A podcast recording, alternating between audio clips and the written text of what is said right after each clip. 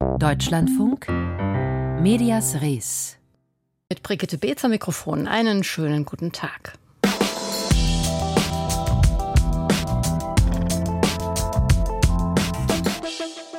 Die schrecklichen Bilder aus Israel und Gaza haben die Welt am Wochenende erschüttert und tun das immer noch. In kaum einem der Konflikte der letzten Zeit waren Medien so nah dran und Journalisten so dicht dabei wie gerade jetzt. Das Ausmaß der Gewalt und des Leidens auf beiden Seiten ist enorm und auch das Zusehen kaum auszuhalten. Doch es gibt nicht nur den dokumentarischen Wert von Bildern, sondern auch propagandistische Absichten und ethische Fragen. Und über letztere wollen wir gleich reden. Es ist einmal mehr ein Krieg der Bilder und der Videos. Der Angriff der Hamas auf Israel war begleitet von Schreckensszenarien triumphierender Kämpfer und gequälter Geiseln, aber auch von Aufnahmen von Privatpersonen, die zeigen, wie junge Menschen wie bei einer Treibjagd niedergeschossen werden. Bilder von Verbrechen zu zeigen ist immer eine Gratwanderung. Und ich habe vor dieser Sendung mit Malis Prinzing gesprochen, die sich als Kommunikationswissenschaftlerin und Medienethikerin mit der Macht der Bilder beschäftigt hat und dem Machtmissbrauch, der damit damit einhergehen kann. Gibt es Regeln, an die sich die Presse bei der Darstellung von Verbrechen halten muss?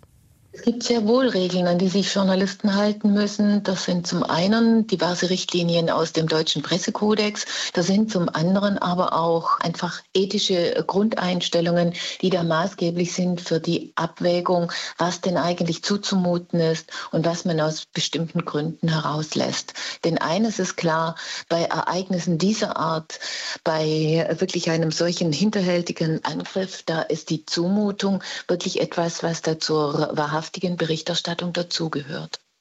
Wie würden Sie denn das beurteilen, die Bilder, die wir von der Hamas sehen, wie zum Beispiel Geiseln vorgeführt und gequält werden? Muss man das zeigen? Es sprechen Gründe dafür, das zu zeigen, mindestens mal zumindest, äh, wenn das die ersten dieser Szenen sind. Wenn das, was ja leider zu befürchten ist, noch weitergeht, dann ist immer die Frage, wie viel und wie oft muss ich denn eigentlich die äh, gleiche dramatische Situation zeigen.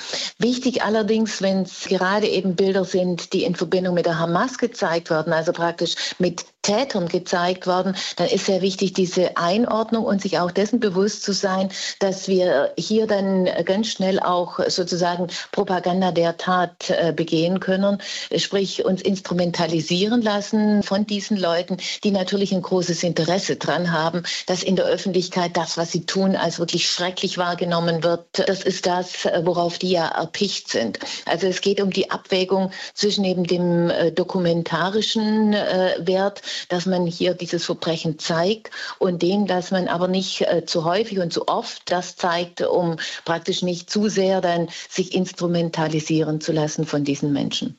Denn es gibt ja eigentlich auch das Recht der Opfer, nicht in Situationen gezeigt zu werden, in denen sie eben nicht gezeigt werden wollen, oder? Das ist ein ganz wichtiger Punkt. Es ist immer so, dass es eine ethische Abwägung dann geben muss. Auf der einen Seite zwischen den Interessen der Öffentlichkeit und auf der anderen Seite zwischen der Perspektive der Opfer, der Betroffenen und deren Interesse.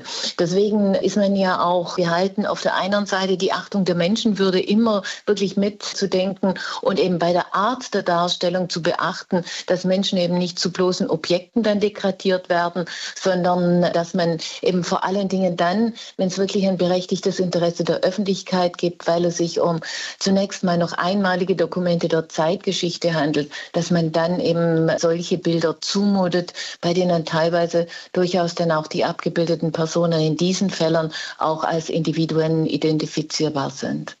Diese Bilder kommen natürlich nicht nur in herkömmlichen Medien vor, sondern sie kommen vor allem auch im Internet vor.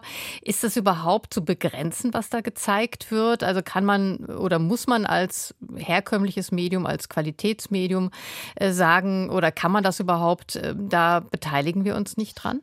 Es gilt für Qualitätsmedien das, was immer gegolten hat, äh, dass Qualitätsmedien eben verantwortlich sind für die Auswahl der Bilder, die verfügbar sind, die sie praktisch im Kontext äh, ihres Mediums dann zeigen. Und eine Frage, die wir auch diskutiert haben, wo hört die Dokumentation auf? Wo fängt der Voyeurismus an? Die Grenze ist sicher nicht scharf zu ziehen, aber es kommt so auch auf die Menge, auf die Wiederholung und so weiter dann drauf an, auch auf den Zeitpunkt. Also jetzt ist es ja äh, sehr, sehr frisch, dass eben dieser äh, Angriff unter anderem auf das Festival dann war, aber vor allen Dingen auch Zivilbevölkerung dann attackiert worden ist und so weiter. Also zu dem Zeitpunkt, äh, da ist noch die Phase da, wo man wirklich diese Dokumentation der Zeitgeschichte dann vornimmt.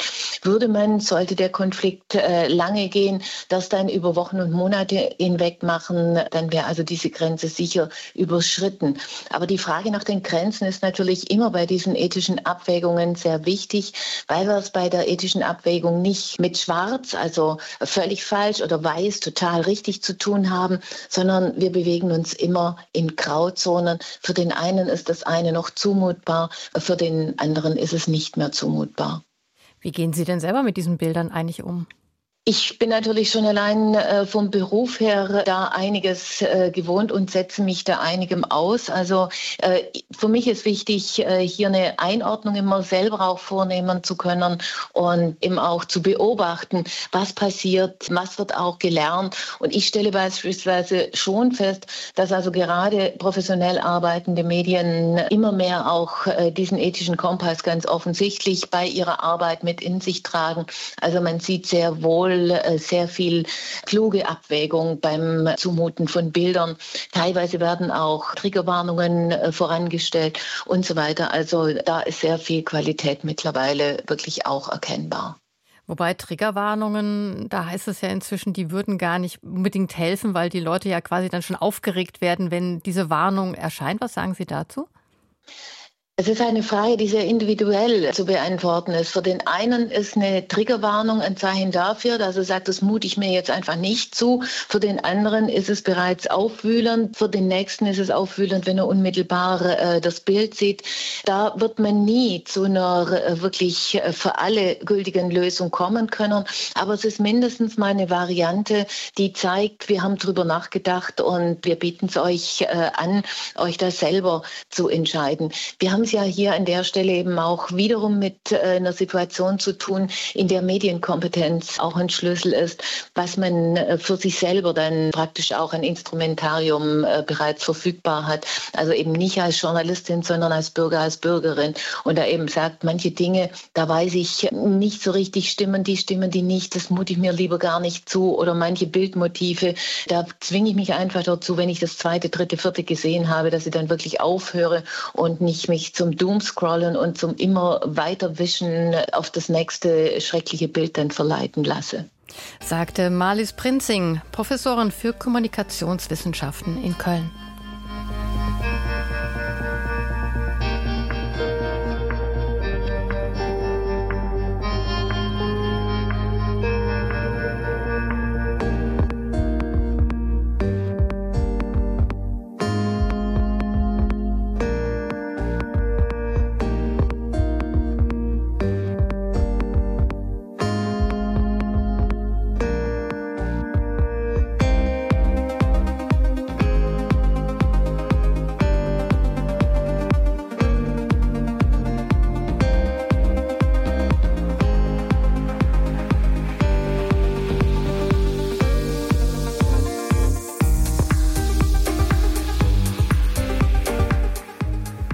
Mit Bildern müssen Medien also umgehen können und mit Sprache natürlich erst recht.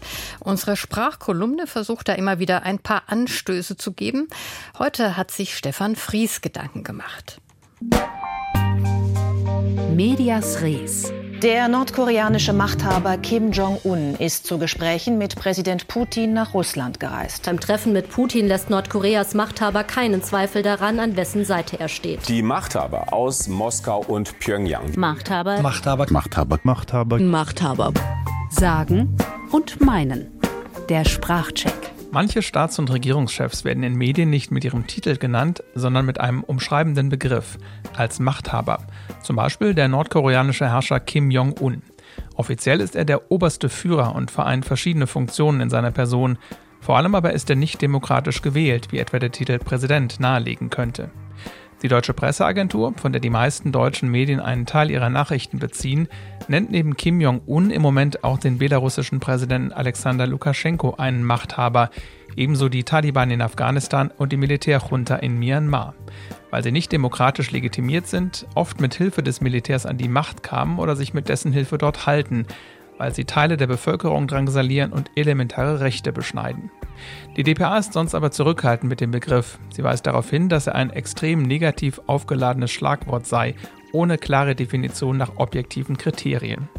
Wenn Medien etwa auch Politiker wie den russischen Präsidenten Putin als Machthaber bezeichnen, laufen sie Gefahr, sich in einer politisch aufgeladenen Debatte zu positionieren. Wenn sie den Titel nennen und klar berichten, wie die Person herrscht, machen sie sich weniger angreifbar. Sagen und meinen. Der Sprachcheck bei Medias Res.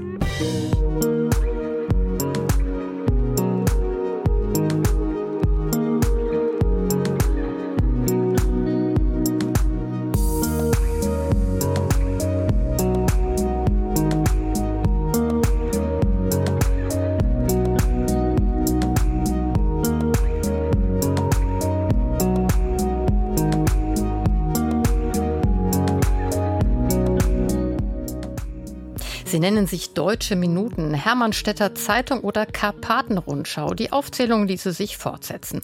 Es geht um deutschsprachige Medien, die aber gar nicht in Deutschland gemacht werden, sondern in Südosteuropa. In Ländern wie Serbien, Rumänien, Ungarn und der Slowakei, um nur einige Beispiele zu nennen. Einst dienten sie als wichtige Informationsquelle für die jeweiligen deutschen Minderheiten, die aber in den zurückliegenden Jahren und Jahrzehnten immer mehr zusammengeschmolzen sind. Und heute? Wo liegt die Aufgabe der Zukunft solcher deutschsprachigen Medien im Südosten Europas und wie frei sind sie in ihrer Berichterstattung. Am Wochenende haben sich Journalistinnen und Journalisten solcher Zeitungen sowie Rundfunk- und Fernsehsender im westrumänischen Temeschwar getroffen, organisiert vom Verein Funkforum, einem Zusammenschluss deutschsprachiger Medien im Ausland. Thomas Wagner hat für uns zugehört. Am Sonntag um 22.30 Uhr sehen Sie eine neue Folge der Deutschen Minuten auf RTV 2. Im Angebot haben wir folgende Themen. Für Stabilität und Frieden. Ein Interview mit der neuen deutschen Botschafterin in Belgrad. In Wirklichkeit gehen die deutschen Minuten, die das öffentlich-rechtliche Fernsehen RTV in der serbischen Region Vojvodina ausstrahlt, deutlich länger als nur ein paar Minuten. Die dauern 30 Minuten. Die Radiosendung jeden Sonntag, die TV-Sendung jeden dritten Sonntag. Erklärt Haljanka Buda, die verantwortliche Redakteurin. Erst vor knapp 20 Jahren wurde die deutsche Sendung ins Leben gerufen, sowohl als Hörfunkformat im Radio als auch als Fernsehmagazin. Sie richtet sich vordergründig an die mit geschätzten 2000 Mitgliedern verschwindend kleine deutsche Minderheit, trägt aber auch der steigenden Zahl von Germanistikstudierenden und deutscher Investoren Rechnung, die man ebenfalls als potenzielle Zuschauer und Zuhörerinnen sieht. Naja, in der Vojvodina gibt es mehr als zehn deutsche Vereine. Die befassen sich, dass sie die Kultur, die Traditionen pflegen. Wie sind diese Leute? Wie leben diese Leute? Einen ähnlichen Auftrag nimmt dem Nachbarland Rumänien gleich nebenan ein weiteres deutschsprachiges Hörfunkprogramm wahr. Hier Radio Temeswar, die Sendung in deutscher Sprache auf 105. Doch auch in Rumänien ist die Zahl derer, die der rumäniendeutschen Minderheit angehören, ziemlich zusammengeschmolzen, von einst mehreren hunderttausend auf derzeit um die 20.000, so das Ergebnis der jüngsten Volkszählung. Viele sind nach Deutschland ausgewandert, bleiben aber trotzdem ihrem rumäniendeutschen Medium treu, das damit allmählich eine neue Funktion wahrnimmt als Medienbrücke zwischen Südosteuropa und Deutschland. Astrid Weiß, verantwortliche Redakteurin der deutschen Sendung bei Radio Temeswar. Wir haben tatsächlich auf Facebook Follower. Circa 30 bis 40 Prozent unserer Follower auf Facebook sind aus Deutschland, beziehungsweise auch aus den Gebieten, wohin die Banater Schwaben ausgewandert sind. Wir verstehen uns auch als Brückenbauer zwischen der Slowakei und den deutschsprachigen Ländern. Zu denen Katrin Litschko, leitende Redakteurin des in der Slowakei erscheinenden Karpatenblattes, auch die Schweiz und Österreich zählt. Das Karpatenblatt erscheint als Printprodukt nur einmal im Monat, allerdings gibt es täglich auf Deutsch auf der Website karpatenblatt.sk einen Nachrichtenüberblick über Themen aus der Slowakei. Ein Schwerpunkt dabei die Aktivitäten der deutschen Minderheit, aber nicht nur. Also jetzt hatten wir dass demnächst das höchste Gebäude der Slowakei eröffnet wird. Es ist ein riesen Tower gebaut worden, der höher ist als die Burg von Bratislava, die Pressburg. Mit solchen Informationen, hieß es auf der Tagung des Vereins Funkforum in Temeswar, erreiche man auch Empfängerinnen und Empfänger außerhalb der klassischen Minderheitengemeinschaften, junge Menschen, die Deutsch lernen, Vertreterinnen und Vertreter deutscher Unternehmen, die in Südosteuropa investiert haben. Wichtig dabei auch, wo früher nur gedruckt geschrieben und linear gesendet wurde, haben heute Ausspielwege im Internet, vor allem auf sozialen Netzwerken, gerade bei der Wahrnehmung der Brückenfunktion zwischen Ost und West eine große Bedeutung gewonnen, übrigens überraschenderweise auch für die Verbreitung von eher traditionellen Inhalten. Astrid Weiß von Radio Temeswar schildert dazu ein Beispiel. Tatsächlich sind die Beiträge mit der größten Reichweite jene von den traditionellen Kirchweihfesten und Heimattagen und Blasmusikkonzerten. Ja, wirklich Rekordzahlen von 10, äh, 20 bis zu 50.000 Reichweite jetzt jüngst bei den Heimattagen. Bleibt ein Thema, das die deutschsprachigen Medien in Südosteuropa höchst unterschiedlich tangiert. Wie ist es mit der Pressefreiheit bestellt? Wir haben strikt politische Themen nicht. Und deswegen gibt es keine Zensur. Berichtet Anjalka Buda aus der serbischen Region Vojvodina. Aus Ungarn war anderes und Schlimmeres zu hören. Ein aus Ungarn zugeschalteter Journalist, der seinen Namen nicht im Radio hören möchte, berichtete von der Pflicht zur Abgabe von Sendemanuskripten weit vor der Sendung an eine Art Zensor, der die politische Korrektness überprüfe und zwar selten, aber doch ab und an auch interveniere. Ja, vor fünf Jahren ist der Journalist Jan Kuciak und seine Verlobte Martina Kuschnirova daheim in ihrem eigenen Zuhause ermordet worden. Ergänzt Katrin Litschko vom slowakischen Karpatenblatt, fügt aber hinzu, was die Medienfreiheit betrifft, denke ich trotzdem, dass die Medienfreiheit in der Slowakei gegeben ist. Ob das aber so bleibt, aus den jüngsten Parlamentswahlen ging der als Linksnationalist geltende Ex-Premier Robert Fico, der seinerzeit nach dem Mord am Journalisten Jan Kutschniak zurücktreten musste, als Sieger hervor. Für die Pressefreiheit in der Slowakei ist dies kein gutes Omen, findet Katrin Lischko. Wahrscheinlich kommt die Partei wieder zurück, die an der Macht war, als der Mord passiert ist. Keine guten Nachrichten aus Südosteuropa, also Thomas Wagner fasste die Lage der deutschsprachigen Medien dort für uns zusammen.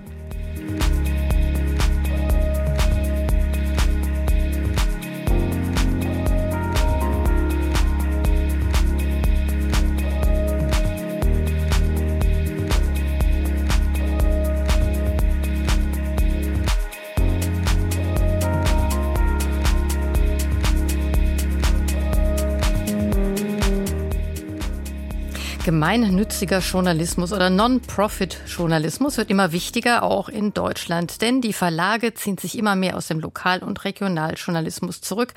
Vor allem in strukturschwachen Regionen, wo wenige Menschen leben. Im Landkreis Prignitz hat die Verlagsgruppe Matzak erst kürzlich die Belieferung mit Printzeitungen eingestellt. Langfristig drohen in Deutschland Gebiete zu entstehen, in denen überhaupt kein Lokaljournalismus mehr angeboten wird. In dieser Situation entstehen immer mehr lokale Projekte Projekte, die sich durch Spenden und Fördergelder über Wasser halten, etwa Carla in Konstanz, Relevanzreporter in Nürnberg oder Rums in Münster, um nur ein paar Beispiele zu nennen. Über die Zukunft dieses Non-Profit-Journalismus wurde am Wochenende in Berlin im Taz-Haus diskutiert und Michael Mayer war für Medias Res dabei. Heute wollen wir jetzt ein bisschen reinzoomen und in die Details reingehen, praktisch werden und nochmal wirklich in den Austausch und das gemeinsame. Etwa 150 Journalisten und Journalistinnen, Wissenschaftler und Interessierte hatten sich am Wochenende im Berliner Tatzhaus eingefunden. Fokus der Konferenz war, wie kann man eine neue Medienlandschaft kleinerer Non-Profit-Projekte erschaffen, wenn sich alte Player, vor allem also die Verlage, mehr und mehr zurückziehen. Die über allem stehende Frage war, welche Herausforderungen stellen sich den neuen Projekten, welche Probleme gibt es in der derzeitigen Medien- und Förderlandschaft? Stefan Weichert, Medienwissenschaftler und Veranstalter der Konferenz und Gründer des Voker Instituts für digitale Resilienz, fasst es so zusammen. Die größten Herausforderungen sehe ich im Moment darin, dass wir erstmal die Spendenbereitschaft wecken müssen bei zum Beispiel der Wirtschaft, bei Privatmenschen, vielleicht auch bei der öffentlichen Hand, um einen solchen Sektor künftig überhaupt finanzieren zu können.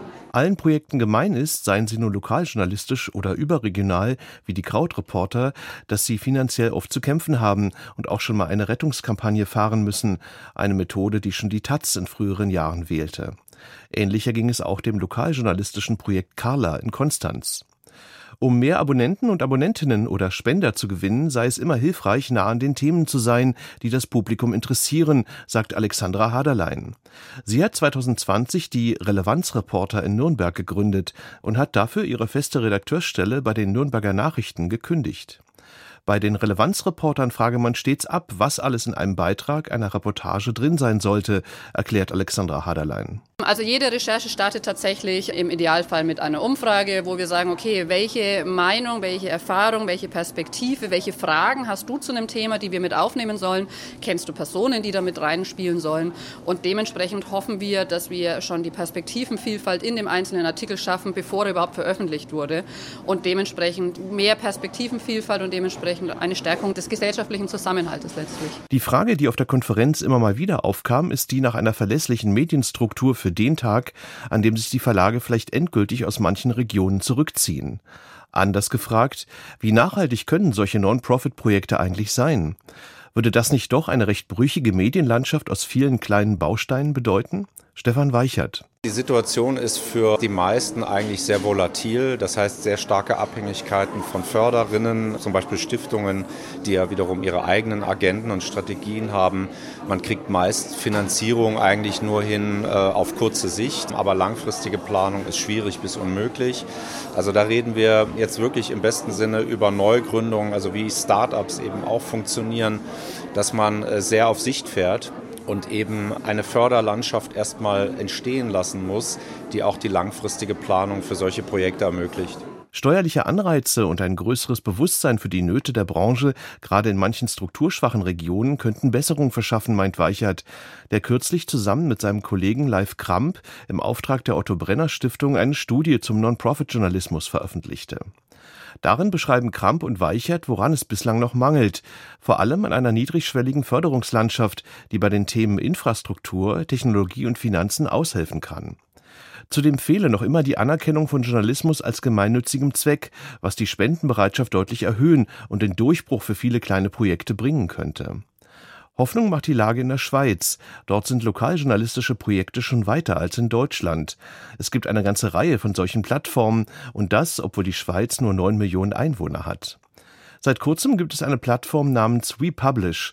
Die Macher und Macherinnen veröffentlichen dort aber nicht selbst, sondern wollen all die Projekte in der Schweiz miteinander vernetzen, Inhalte austauschen und Probleme minimieren helfen. Etwa bei der technischen Infrastruktur und anderen Fragen wie der Finanzierung, erklärt einer der WePublish-Gründer Hansi Vogt. Wenn du so ein Medium gründest, du hast wirklich tatsächlich diese ganzen klassischen Huhn-Ei-Probleme. Also äh, niemand gibt dir Geld, weil dich noch niemand kennt, aber wenn du ein riesen Marketing-Ding machst, dann baust du eine Erwartung auf, die du nicht halten kannst und halt tatsächlich, wie fängst du an, dich vielleicht ein bisschen organisch langsam zu entwickeln und im Grunde genommen eigentlich so einen konstanten Plan verfolgen kannst. Also da ist viel Know-how und Learnings, die Fehler, die andere schon für dich gemacht haben, die sagen dir die dann und du, uh, das würde ich nicht tun oder das ist bei uns passiert und das hilft jedem Einzelnen. Hilfe für gemeinnützigen Journalismus in der Schweiz. Damit endet Medias Res für heute. Auch handgemacht und ohne Profitabsicht, bezahlt von ihrem Rundfunkbeitrag. Es verabschiedet sich Brigitte Beetz.